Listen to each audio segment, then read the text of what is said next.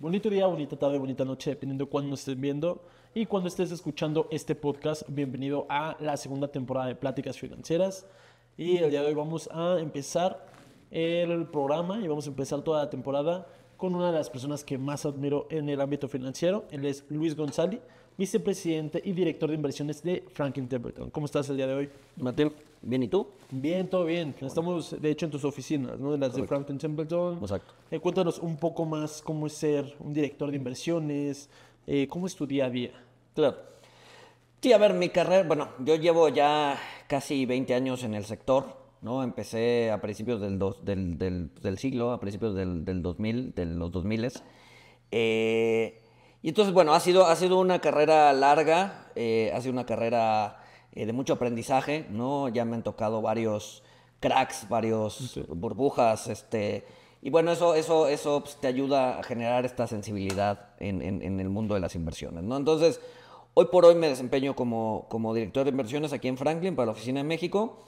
Y pues mi día a día es muy variado, ¿no? Como director de inversiones o como, o como parte del equipo de inversión, pues tienes que estar todo el tiempo al día leyendo análisis, haciendo tu propio análisis, eh, viendo cómo posicionar los portafolios que tenemos en nuestras, en nuestras, pues en, la operadora o, en- o o de los distintos clientes en función de la coyuntura, ¿no? Entonces va cambiando la coyuntura, pues vamos a, a tenemos que ir haciendo ajustes en, estas, en estos portafolios, ¿no? Entonces una parte del día se me va en eso, otra parte se me van, como te digo, hacer análisis, eh, estar, estar eh, viendo incluso clientes, explicar la coyuntura, explicar los rendimientos, los resultados, hacia dónde vamos, hacia dónde va el portafolio, eh, cuál va a ser el posicionamiento, eh, nuestro view de mercado, entonces te puedo decir que, en, esencia se me va el día en esas dos cosas, ¿no? En, en generar un view, aterrizarlo a los portafolios y explicárselos a los clientes.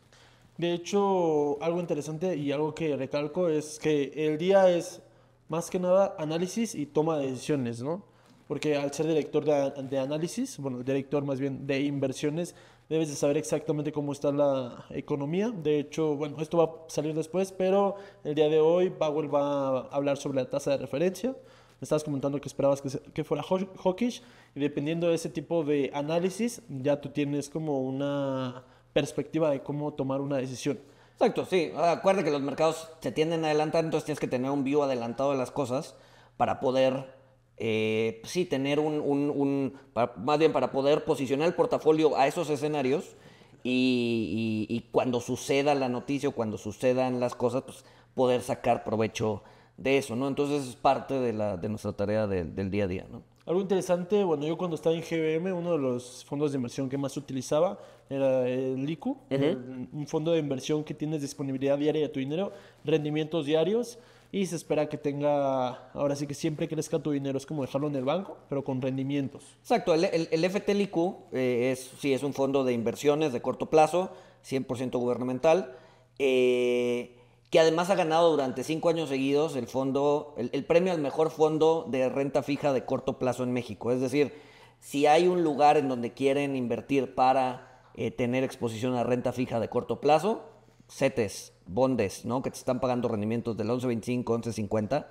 El mejor lugar para hacerlo es el FTLICO, ¿no? Eh, y, a ver, no lo decimos nosotros, pues durante cinco años ha ganado el premio al mejor fondo, ¿no? De hecho, bueno, está tanto en GBM, lo pueden conseguir, está con, no me acuerdo una que da PPRs como Fintual o algo así, Ajá. un poquito más de comisión, pero lo pueden igual ustedes Sí. gestionar. Sí, exacto. Eh, eh, un tema con Franklin es que nosotros no abrimos cuentas a personas físicas. Sí. O sea, uno no puede venir a Franklin y decir, ah, tengo eh, 3 mil pesos, ábreme una cuenta, ¿no? Eh, o sea, ni aunque tengan 10 millones, 100 millones, no abrimos cuentas a personas físicas. Entonces, la forma de conseguir nuestros productos es a través de distribuidores, ¿no? GBM es uno de ellos, Fintual es otro de ellos, Actinver es otro de ellos. Hay muchos, o sea, la mayoría de los distribuidores del mercado distribuyen nuestros productos. ¿no? Entonces, si alguien quiere conseguir nuestro producto, entonces tiene que abrir un contrato con alguna de estas distribuidoras o casas de bolsa y decirles, ok, ya, ya tengo contrato contigo, ahora quiero invertir en el ICO, por ejemplo. Y es un logro impresionante de que en cinco años hayan tenido el mayor rendimiento en el mercado, porque pues, realmente las inversiones son de constancia. Te puede ir muy bien, pero el siguiente año te puede ir muy mal. Entonces dio igual lo que hiciste el año pasado, porque ya lo perdiste. ¿Cuál crees que sea tu, no, no diría el secreto, sino tu estrategia como para tener estos rendimientos, esa ganancia, porque es análisis y toma de decisión. No sé, ¿tú qué consideras que es el aspecto más importante? Disciplina, constancia, eh, estar siempre abierto. ¿Cómo crees? A ver, creo, a ver, creo que la parte de análisis es importante, particularmente ese fondo, estar, o sea, tener un view claro de hacia dónde va la política monetaria, es decir, que lo que va a hacer Banjico es importante. Eh, pero también hay, hay, hay, hay, digamos que un, un proceso detrás, ¿no? Y dentro de ese proceso sí está la toma de decisiones, o sea, poder tomar buenas decisiones, pero también está el proceso de, o, o, parte de ese proceso también es no tomar demasiadas decisiones, ¿no? O sea, porque muchas veces creemos que no estamos haciendo nada o creemos que eh, tenemos que actuar ante una noticia cuando no necesariamente es el caso, ¿no? Entonces, en el proceso de inversión, saber cuándo tomar una decisión y saber cuándo no tomar una decisión es igual de importante, ¿no? Decir, esto que estoy viendo en el mercado hoy es ruido y no va a afectar a mi, a mi estrategia de largo plazo, es tan valioso como decir, esta noticia o este evento que está pasando sí va a cambiar las cosas y tenemos que actuar, ¿no? Entonces, esa, digamos que esa, esa capacidad de un equipo de inversión de poder decidir cuándo actuar y cuándo no, sujeto a, a, su de mercado, creo que, es, creo que es importante. Eso y un buen equipo de inversión, ¿no? Al final del día, sí, yo soy la, yo soy la cara del fondo, eh, yo soy la cara del equipo de inversión, pero pues hay, hay, hay personas muy valiosas atrás eh, que ayudan en el análisis, que incluso proponen ideas para el análisis, proponen este, eh, decisiones de inversión. y las, de hecho, las decisiones de inversión que tomamos aquí son de inversión, son, son decisiones consensadas. ¿No? Eh, hay un consenso detrás, hay un equipo de inversión en donde mi voto es tan válido como el voto de cualquiera del equipo. Entonces, yo puedo tener una idea, pero si el equipo no está de acuerdo con mi idea, pues no se hace, ¿no? Entonces, no hay un poder absoluto sobre la toma de decisiones. La toma de decisiones tiene que ser consensada y el equipo tiene que ser diverso. ¿no? Porque hay muchos equipos de inversión en donde pues, está el jefe y lo que diga el jefe todo el mundo dice, sí, sí, sí, vamos a hacer eso. Pues ahí no hay diversidad. El equipo de inversión tiene que tener la capacidad de confrontar cualquier idea, de donde sea que venga, si no está de acuerdo con ella. ¿no? Entonces, eh, creo que esa sería la, la pues una parte de la clave de elección, un buen análisis y un buen equipo de inversión. Sí, y de hecho, bueno, ahorita estamos hablando como de un fondo de inversión que es mm, de liquidez diaria, con fondos gubernamentales, bueno, con bonos gubernamentales, pero también tienen otros tipos de fondos de inversión, ¿no? Hay alguno especializado, alguno con objetivo diferente, depende de cada sector, va a ser la toma de decisión, ¿no? No va a ser lo mismo de que tomes una decisión en el fondo A que en el fondo B. Exacto. Y todo eso lo ves con tus, bueno, con las personas y cada uno está especializado en ese sector, ¿no? Sí, a ver, o sea, así medio nos dividimos el mundo para hacer análisis, ¿no? Para no estar repitiendo análisis, yo veo la parte gubernamental, de la curva gubernamental y la parte macro, hay alguien que ve la parte corporativa, hay alguien que ve acciones y fibras, hay alguien que ve más asset allocation, etcétera. Eh, pero al final todos terminamos viendo un poco de todo, aunque con ciertas responsabilidades de análisis. Y sí, como dices, tenemos otros fondos. Generalmente buscamos hacer building blocks, ¿no? Para poder eh, con esos building blocks generar una cartera. Entonces tienes eh, liquidez, tienes eh, renta fija audizada, renta fija nominal, tienes equity, tienes... Entonces ya con, con, esos building blocks pues ya puedes decir, a ver, para este cliente en particular, pues que no quiere tanto riesgo, pues entonces le metes más liquidez o más o un fondo más de mediano plazo ¿no? Pero este otro cliente que sí es más aventado, ¿no? Que tiene, o sea, que puede aguantar más riesgo, pues entonces le metes más equity, ¿no? Pero ya tienes los building blocks para jugar. Es como un Lego, ¿no? Eh, un Lego, el más básico, tiene cinco, seis tipos de piececitas y con esas piececitas puedes construir un cochecito, una casa, un, lo que sea, puedes construir muchas cosas. Lo mismo sucede acá. Tenemos cinco o seis bloquecitos y con, ese con esos cinco o seis bloquecitos pues podemos construir diferentes tipos de portafolios. ¿no? Y como, bueno, tienes una de las certificaciones más importantes de todo el país, aproximadamente hay 400 más o menos certificados únicamente en México, o sea, no es como de que te la es tan fácil. Eres CFA shareholder. Eh, platícanos un poco más, ¿qué estudiaste para saber todo eso antes del CFA, eh, de la certificación, dónde estabas, para llegar a ser un vicepresidente y director tan bueno, Eh, a ver, yo, mi, mi, mi, mi background, mi, mi, mi, digamos que mi educación es en, en- en matemáticas, yo soy matemático aplicado, Eh, pero a ver, no importa de dónde vengas, no, no importa de qué carrera vengas, cualquiera puede estudiar el CFA, o sea, dentro, de hecho, dentro de esos 400 hay, por ahí hay algún abogado, este, contadores, economistas, financieros, hay de todo tipo, ¿no? O sea, entonces no necesitas tener un background específico para poder estudiar el- el- la certificación. Eh, la certificación consta de tres exámenes. Eh, para cada examen le tienes que dedicar más o menos entre 300, 350 horas de estudio. Bueno es que es este, online, ¿no? Puedes, este... O sea, sí, sí, pagar. sí. Sí, a ver, puedes estudiar de distintas formas. Puedes hacer eh, material online, te, te pueden mandar material físico. Hay academias ya en México que, que se dedican a, a- a- a prepararte a los exámenes. Los mismos CFAs, Heber es uno... Sí, sí, sí, está, está Giver, está eh, Nacho, también se dedica a eso, ¿no? Son, son CFAs que se dedican a, a preparar a los alumnos para, para pasar los exámenes, ¿no? Entonces, tienen muchos enfoques. Eh, a mí, la verdad es que yo prefiero el autoestudio, entonces yo estudié por mi cuenta. Eh, el primero lo hice en 2009, el segundo en 2011 y el tercero en 2012. Eh, pero sí te digo, o sea, es, es, es muy demandante, ¿no? O sea, sí requieres, o sea, sí necesitas entre 300 y 350 horas de estudio para, eh, para poder tener oportunidad de pasarlo, ¿no? Más o menos, para, para, que, para que se den una idea, eh, requiere entre 20 y 30 veces más cantidad de estudio que la figura 3 de la MIF. Sí. Bueno, es que la figura 3 de la MIB es como Pues, un poco general, es pero más- el CFA es más especializado. Es más especializado y es muchísimo más material. Sí. O sea, eso es muchísimo material y sí requieres mucho, mucho, mucho más tiempo y dedicación que una figura 3, por ejemplo. ¿Trabajabas mientras estudiabas? Sí. ¿Sí? Sí, sí, sí. A ver, cuando yo lo estudié trabajaba a tiempo completo eh, y lo que hacía es que pues, después del trabajo, ¿no? A las 5 de la tarde, eh, me quedaba en la oficina y, y estudiaba dos horas diarias, ¿no? De lunes a viernes, de 5 a 7. Con eso, seis horas, seis meses de estudio así, logré pasar los tres exámenes. ¿no? Sí. Igual y ya al final sí estudiaba algún fin de semana.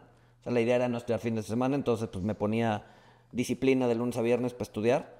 Eh, y con eso pues ya, o sea, por lo menos a mí me funcionó. Pero cada persona es distinta, ¿no? Hay gente que necesita menos, o sea, conozco gente que necesitó menos tiempo, conozco gente que necesitó mucho más tiempo, entonces cada quien se va midiendo. ¿no? Sí, es súper diferente. Igual está enfocado en diferentes sectores. Eh, CFA un poco más es para analistas, ya principalmente. De hecho, tu equipo, la mayoría son CFAs, ¿no? Todos. Todos o sea, todo el CFA. equipo de inversión es CFA. Entonces, si quieres tener un alto puesto en nivel de inversiones, los analistas y que no tengas que estar siempre como hablando con los clientes, obviamente también puedes hacerlo, pero es un CFA, cuesta aproximadamente mil dólares, ¿no? Por módulo. Sí, a ver, el primer módulo es más caro porque pagas una inscripción única. Entonces, el primer módulo te sale como en 1500 Sí. y los otros dos módulos ya te salen como en 1000. Obviamente, si lo repruebas y lo quieres volver a presentar, pues tienes que volver a desembolsar, ¿no? Sí. Este, pero si los pasas la primera, es un programa que te cuesta 4 mil dólares a lo largo de tres años. Sí. Eh, y que es tan válido y tan reconocido como una maestría en finanzas o incluso hasta más, Sí. ¿no? Porque te enseñan más cosas. De hecho, bueno, en el tiene una tasa de aprobación de un llegó hasta tener un 14% nada más en el primer este nivel. Ajá. Ahorita más o menos está como un 25. Está como el 20. Sí, 20, 25, pero ya depende como al año cuánto lo presenten. Ahí va a hacer una creo que es una campana de Gauss, ¿no? Para elegir a Exacto, los mejores. exacto, exacto, sí, sí, sí, Sí, pero- de- depende de... Sí, exacto. Por ejemplo, la MIF F3 yo me tardé tres semanas en conseguirla. Nada. Tres semanas, nada más leer, unos simuladores, va, y ya. Exacto. Ahí sacamos como 800, entonces, eh, diferente, son diferentes sectores. Ahorita que va a hacer la conferencia de Powell a la una, que todo tu equipo lo está viendo junto o alguien, cada quien lo puede ver por su lado, ya después se juntan como a, a ver qué realmente sí pasó, qué no. ¿Cómo sería ya después este, tu trabajo como analista ya en una fecha tan importante como esta? Sí, a ver, generalmente, eh, a ver, a veces sí nos juntamos en el trading room a ver, a ver el- la conferencia. Eh, hacemos algo de home office también a veces, entonces pues, cada quien lo ve por su lado. Ya después hacemos una junta para ver si hay que ca- cambiar algún posicionamiento del portafolio o, si hay que hacer algo a raíz de, de lo que, pues sí, del- de, lo que Powell esté o, dijo o, dio a entender. Eh, pero sí, o sea, hay, que estar, justamente es parte de lo que te decía al inicio, ¿no? Hay que estar siempre al día buscando o, estando enterados para que, eh, para poder aprovechar los movimientos del mercado al, al, máximo, ¿no? Tanto analista, igual son ustedes gestores de fondo, por ejemplo, cuando yo estaba en las casas de bolsa era de que a las 7, a las 8 había una junta de analistas y ya nosotros entrábamos como para ver qué le recomendábamos al cliente. ¿Es igual o es un poco diferente? Pues a ver, cada equipo lo hace distinto. Nosotros como, o sea, en Franklin, como no tenemos una fuerza de ventas grande, porque no vemos personas retail, como te decía. Institucional. No, vemos más institucional. Entonces, el equipo de ventas no es necesario que esté tan empapado en lo que pasa todo el día o todo el tiempo en el mercado, ¿no? Entonces, sí, nos juntamos de vez en cuando con ellos, eh, un poco para darles nuestro view, no diario. Eh, y además el equipo se junta eh, digamos que religiosamente una vez a la semana para tener nuestro comité de inversiones, revisar clientes, posicionamientos, etcétera, etcétera, ¿no? Sí, de hecho la diferencia entre, bueno, cuando estás en el sector retail y cuando estás en el sector high ticket, institucional, calificado, básicamente lo que cambian son montos y también un poco más de aversión al riesgo, ¿no? Que una persona institucional puede aguantar un riesgo más alto, entonces puede invertir en otro tipo de inversiones que realmente ya son más volátiles o tienden a tener este, mayor probabilidad o mayor esperanza de riesgo-beneficio. Eh, uno de los principales, bueno, tienes una maestría, ¿no? Un certificado en Behavioral Finance. Eh, platícanos, ¿qué es un Behavioral Finance? ¿Es este, psicología en las inversiones? Sí, en esencia, a ver, en esencia el, el, Behavioral Finance o Behavioral Economics es un campo relativamente nuevo en, en, en economía y finanzas. Y digo nuevo 30, 40 años, o sea, tampoco nació ayer, o sea, pero en contraste con las grandes tendencias económicas que llevan 100, 120 años, pues sí es una tendencia relativamente nueva que va ganando, que ha, ido ganando fuerza eh, y que tiene que ver justo con eso, es eh, humanizar la parte financiera o económica, ¿no? Es decir, darnos cuenta de que pues, no somos del todo racionales. No estoy diciendo que seamos irracionales, pero que sí tomamos decisiones no como robots, sino como humanos y entonces nos podemos equivocar, eh, podemos eh, ser presa de nuestros propios sentimientos o nuestras propias emociones, ¿no? Y cómo ir controlando eso. Entonces lo que, lo que te dice el behavioral es, eh, a ver, aguas, los modelos matemáticos y económicos están bien para darte una idea de dónde estás parado, pero rara vez el ser humano actúa conforme a ellos, ¿no? Entonces, pues el behavioral lo que hace es eso, es busca tener eh, una visión más humana del ejercicio, del ejercicio financiero, ¿no? Eh, y eso te ayuda, al final del día, a ver, al final del día puedes embellecer y puedes eh, decir todo lo em, técnico que puedas llegar a, hacer en, el ejercicio de las finanzas y de las inversiones, ¿no? Pero al final del día todo se reduce a una cosa que es tomar una buena decisión, ¿no? si tomas una buena decisión, y, por una buena decisión no quiero decir escoger este activo, este activo y este activo rindió más y entonces tomé una mejor decisión. No, tomar una buena decisión tiene muchos, muchos vertientes, ¿no? Entonces, todo, o sea, reducir el, ejercicio financiero de inversión es reducir a una sola cosa, es tomar buenas decisiones. Eh, ¿Y cómo tomamos unas buenas decisiones? Pues conociéndote a ti mismo, ¿no? A ver, si el entorno está bien, si la coyuntura está bien, si saber hacia dónde van las tasas, las acciones está bien, o sea, todo eso ayuda y sirve y es importante. Pero hay, un, hay, hay una vertiente que la mayoría de las personas no lo ve y es conocerte a ti mismo. ¿Qué, ¿Qué sientes cuando el mercado hace esto? ¿Qué sientes cuando estás teniendo pérdidas? ¿Qué sientes cuando estás teniendo ganancias? ¿Qué sientes cuando has tenido una muy buena semana? ¿no? Y entonces te entra el overconfidence, es decir, oh, soy muy chingón y entonces puedo hacer, o sea, voy a generar dinero todas las semanas. ¿no? Entonces, ese tipo de, ese tipo de... Sesgos. De sesgos, ajá, son los que estudia el, el, el behavioral, ¿no? Y que te ayuda justamente para la parte toral del ejercicio de, de invertir, que es tomar decisiones. Y bueno, ahorita ya conocimos como que tu lado financiero, tu lado profesional, pero el lado personal. Tú conoces sobre behavioral finance, sobre overconfidence. ¿Tú cómo te administras? ¿Tienes un presupuesto? ¿Ya separas, por ejemplo, del sueldo cuánto vas a gastar, cuánto vas a invertir? ¿Cómo sería tu administración? Sí, a ver, yo, yo a nivel personal hago un presupuesto anual, ¿no? Conforme van cambiando mis ingresos, pues va cambiando el presupuesto. ¿Lo mantienes en Excel o...? No, en Excel, en Excel, en Excel. Va cambiando el presupuesto. Eh, y cuando hay, a ver, muchas veces cuando hacemos un presupuesto, lo tendemos a dejar fijo, ¿no? Y decimos, a ver, voy a hacer este presupuesto anual y va, va- va a permanecer fijo todo el año.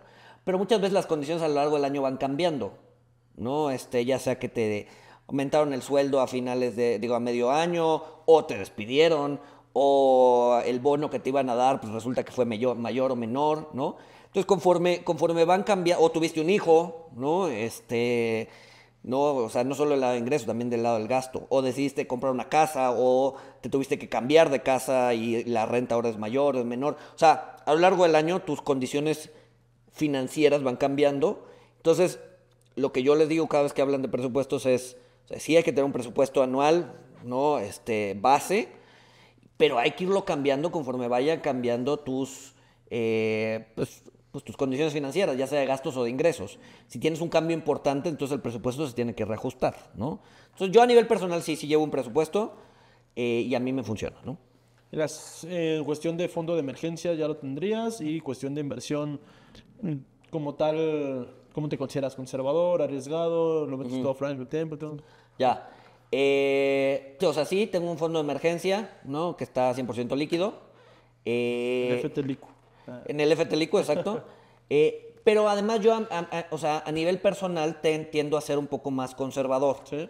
¿No? Porque, y, y aquí podríamos hablar otros dos horas de esto, pero, o sea, cuando, cuando vemos nuestra, nuestro wealth, nuestra riqueza personal, generalmente volteamos a ver la cuenta banco, nada más, ¿no? O los activos que tenemos, el coche, la casa, ¿no? En ningún momento consideramos la, eh, el cap- nuestro capital humano, es decir, el trabajo que tienes por devengar. ¿no? Yo tengo ahorita 41 años eh, y me queda de vida activa, que te gusta, otros 20, 25 años más. Eh, eso es parte de mi riqueza, eso es parte de mi, eh, sí, de mi riqueza. ¿no? Entonces, por ejemplo, yo ahorita soy empleado eh, y como empleado pues, recibo un sueldo mensual, ¿no? Entonces, si te fijas, mi capital humano, ¿no? Mi, mi trabajo por devengar se comporta como un bono, como un, como un bono que me da intereses mensuales. Ese interés mensual es el sueldo. Entonces, tengo 25 años, ¿no? Es decir, y además estoy en la parte de mi vida en donde pues, probablemente la acumulación de riqueza se vuelva mayor, ¿no? Porque pues, ya o sea, he, ido, he ido avanzando en- en- a nivel laboral, ¿no? Eh, pero todavía no lo concreto. Entonces, hoy por hoy, viendo mi, mi riqueza global, la mayoría está atada al trabajo que tengo por devengar. Sí. ¿no? Entonces, la gente tiene que voltear a ver qué clase de trabajo tiene. Por ejemplo, yo ahorita que mi trabajo se comporta más como un bono, debería tener mi, mis ingresos financieros o mi cartera financiera, mi cartera de inversión, en algo más ligado al equity. ¿Sí? Porque aquí ya tengo un bono, ¿no? Mi- o sea, mi, mi- mi- riqueza, no, no, no mi riqueza, mi, capital humano se comporta como un bono. Sin embargo, si, si yo fuera, eh, si yo fuera un, un entrepreneur, un, este, si yo tuviera mi propia empresa, ¿no? Y le estuviera jugando a, a, pues, a ver qué me sale, mi capital humano se comporta más como equity. ¿Por qué? Porque no tengo un sueldo, ¿no? O sea, si le pego, me va a ir muy bien. Si no le pego, voy a perder dinero, ¿no? Entonces, dado que mi capital humano aquí se está comportando como un equity, mi riqueza financiera, lo que tengo en el banco, no lo puedo meter en un equity, estaría, sería muy riesgoso. Tendría mi capital humano y mi capital financiero, los dos en equity. Entonces, esa persona, el, el- el emprendedor, tiene que tener su riqueza personal en, en bonos o en, o en- o en cosas, eh, digamos que poco riesgosas. ¿Por qué? Porque su trabajo ya es riesgoso. ¿no? Entonces, dicho eso, eh, bueno, bueno, además, bueno, mi, mi trabajo es particular porque está ligado al mercado. Entonces, sí se comporta como un bono, pero pues, mucho de mi, de lo que gano, digamos que anual, pues tiene que ver con cómo le va al mercado. Entonces, también está, o sea, se- tiene, es un bono con componentes de equity, ¿no? Mi capital humano. Sí. Eh, entonces yo mi capital financiero, digo, ahorita no, no, está, está un poco vacío porque justamente eh, hice una, la compré un inmueble, eh, pero, gracias, pero cuando, o sea, cuando vuelva a tener, que, que espero que no sea, que no pase mucho, generalmente soy, soy un poco más conservador por ese, por ese eh, digamos que por ese eh, componente de equity que tiene, que tiene mi, mi- mi- mi capital humano. Imagínate, bueno, ahorita hay muchas personas que nos ven que van a empezar a invertir. ¿Cómo empezarías a invertir? Me comentas que, bueno, esta, esta parte de equity y esta parte del bono sobre el sueldo. Pero mm, tú de 18 años ya preparándote para el CFA, ¿cómo empezarías a invertir? No necesariamente en la bolsa de valores, este, puede ser también en, pues justamente el CFA, que es una, invertir en educación o invertir en un negocio. ¿Tú Claro. cómo empezarías a invertir? A ver, varias, varias respuestas a esa pregunta. Eh, creo que la inversión en educación es básica, ¿no? Es, es, y a ver, lo dice el mismo Warren Buffett, ¿no? Es la que él- te genera mejores dividendos, ¿no? Entonces, invertir en educación es importante, Igual saber en qué, ¿no? Porque- ¿eh? Igual saber en qué, ¿no? Bueno, que te... O sea, o sea, sí, pero a ver, como, o sea, si, si, si, si, si tu tirada es manejar lana, o sea, está bien prepararte, CFA, ver el mercado, ¿no? Pero lo bonito de lo que hacemos, los que manejamos lana, es que estamos en contacto con muchos sectores y muchas cosas. No, no, nada más es ve las tasas, cómo se mueven, ve las acciones, cómo se mueven. O sea, tienes que conocer del sector A, B, C, D, E. Entonces, un buen gestor de inversiones es un gestor educado y culto. No es un, o sea, es un gestor que no solamente lee sobre finanzas. O sea, sí está bien leer sobre finanzas, eh, aprender sobre finanzas, pero también tienes que leer sobre filosofía, sobre arquitectura, sobre medicina, sobre psicología, ¿no? O sea, tienes tienes que, tienes que tener un conocimiento amplio. Bueno, no amplio porque tampoco es como que te vas a clavar mucho, pero sí tienes que tener un conocimiento general de muchas cosas. ¿no? Entonces, la educación es básica, ¿no? Una, una educación formal, un CFA y una maestría, ¿no? Pero también la educación por gusto, ¿no? Leer, leer libros, no solo de finanzas, de todo tipo, ¿no? Edúcate en cómo piensan las personas, en, en- en, eh, X sector, Y sector. Para mí eso es bien importante. Entonces, sí, invertir en educación es importante. Y si tienes dinero, ¿no? Si tienes una cuenta de bancos, la antirecomendación, que nadie la hace, yo, yo, yo, yo soy el único que la ha hecho, es si estás empezando a invertir, si tienes 18 años, si tienes 20 años, tienes 10 mil pesos en el banco y dices, ok, voy a invertir mis 10 mil pesos, no diversifiques. Ah, pero ¿cómo no vas a diversificar si esa es la regla de oro de la inversión, diversificar? O sea, sí, pero funciona mucho mejor para la gente que ya tiene un capital, ¿no? Si tienes 40, 50, 60 años, ¿no? Y ya tienes, am- amasaste un capital interesante, no lo quieres perder, quieres tener un capital y, y quieres que te dure, ¿no? Ahí, ahí sí diversifica. Si vas empezando, toma la mayor cantidad de riesgos posibles con poco dinero. Lo más probable es que lo pierdas, ¿no? Si le pegas a algo, pues igual te va a ir bien. También de 10 mil pesos se te van a convertir en 100 mil, no te vas a hacer rico, pero bueno, ¿no? Pero lo importante de este consejo es, en el camino en convertir tus 10 mil pesos a 100 mil o convertir tus 10 mil pesos a cero, vas a haber aprendido un montón de cosas. Un montón de cosas sobre ti mismo, ¿no? ¿Cuál es tu aversión al riesgo? Oye, eh, ese- esa inversión que hiciste te dejó dormir o no. Eh, cuando las semanas que ganaste tuviste la, la, la inquietud de ir a pedir un préstamo al banco y meterle más lana, ¿no? Este, entonces, ese conocimiento que se genera al estar en contacto con el riesgo es valiosísimo. Si no lo aprendes, entonces no aprendiste nada, ¿no? O sea, fue, fue, perdiste tu dinero a lo, a lo menso, ¿no? Pero si llevaste tu capital de 10 mil pesos a cero pesos, ajá, entonces, ok, sí, perdiste 10 mil pesos, pero ganaste un chorro de conocimiento, un chorro de conocimiento sobre el mercado y sobre ti mismo, ¿no?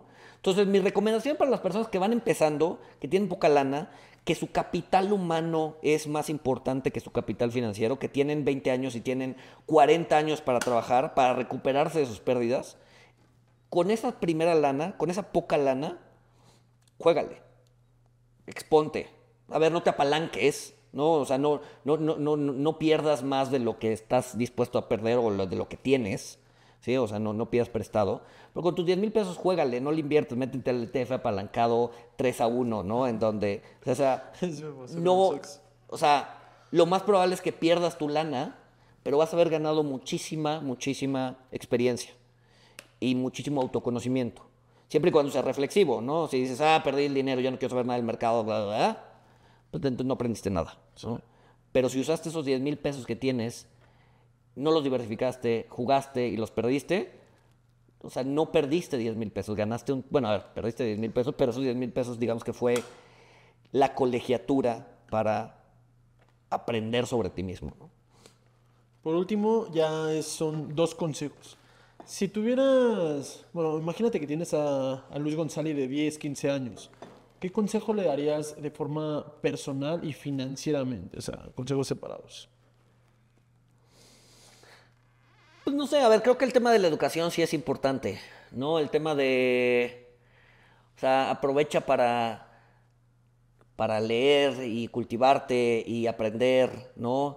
Eh, pues igual voy a sonar viejito, digo, no estoy tan viejo, cabrón, pero a mis 10 años, pues no, o sea, todavía no había, o sea, el internet estaba en pañales, ¿no? No había en YouTube, no había tutoriales. Ahorita, la neta es que las personas que están empezando, las personas de 18, 20 años, tienen acceso a una cantidad de conocimiento impresionante, ¿no? Entonces ya, o sea, ya no es un tema eh, de, de- de- de que no existe, sino es un tema de voluntad.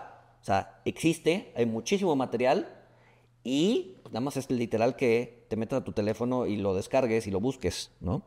Entonces el tema de la educación seguiría diciendo que es un tema importante, no, no solo educación financiera, en educación de todo tipo. ¿no? O sea, volverte una persona culta te hace un mejor inversionista. Eh, pues nada, yo creo que yo creo que si hay un mensaje que, que- que- quiero que se lleven es ese, ¿no? Eh, lean, edúquense, este, y no necesariamente, porque además es, es otra, ¿no? Pues es que la maestría de finanzas me va a costar 200, 300 mil pesos en una, encuesta, en, una, en una escuela privada, ¿verdad? O sea, sí, o sea, hay otras formas de hacerlo. Si quieres el papel, hay otras formas de hacerlo. Eh, el papel es importante, sí, lamentablemente sí, pero hay mucha, mucha, mucha, mucha, mucha educación que se puede lograr sin gastar un solo peso, ¿no? Y, y que es igual o más valiosa que la que te enseñan en la escuela. Y bueno, ya para terminar, ¿dónde te podemos encontrar? Tienes un podcast, de hecho, un podcast que a mí me gusta muchísimo. Bueno, este, sí. Sí, claro. A ver, eh, tengo un podcast, ya, ya vamos a cumplir dos años, dos años y medio haciéndolo. Se llama Monitox. Van a así hablar con un trader, ¿no? ¿Eh? Van a hablar justamente con un trader. De hecho, el, el capítulo, un capítulo que va a salir las siguientes semanas vamos a hablar con, con un par de traders importantes aquí en México. Eh, el, el- el- el podcast se llama Monitox, el otro lado de la moneda, porque hay muchos Monitox, entonces le pusimos así, el, el nombre largo es Monitox, el otro lado de la moneda, y lo encuentran en pues, prácticamente cualquier plataforma de streaming, ¿no? Spotify, Apple, Google, lo que sea. Ese es el podcast. Y a nivel personal tengo, bueno, donde soy más activo es en mi cuenta de Twitter, Luis a- a- Luis Gonzali, así todo junto. Tengo una cuenta también en Instagram, que ahí soy menos, bueno, ahí pongo otro tipo de material, eh, también relacionado con lo financiero, Luis-Gonzali-Saucedo. Eh, y en LinkedIn, Luis Gonzali también me encuentran ahí, ahí tiendo a poner análisis un poquito más serio. Vale, pues muchísimas gracias. Martín, mil, mil gracias por la invitación. Buen día.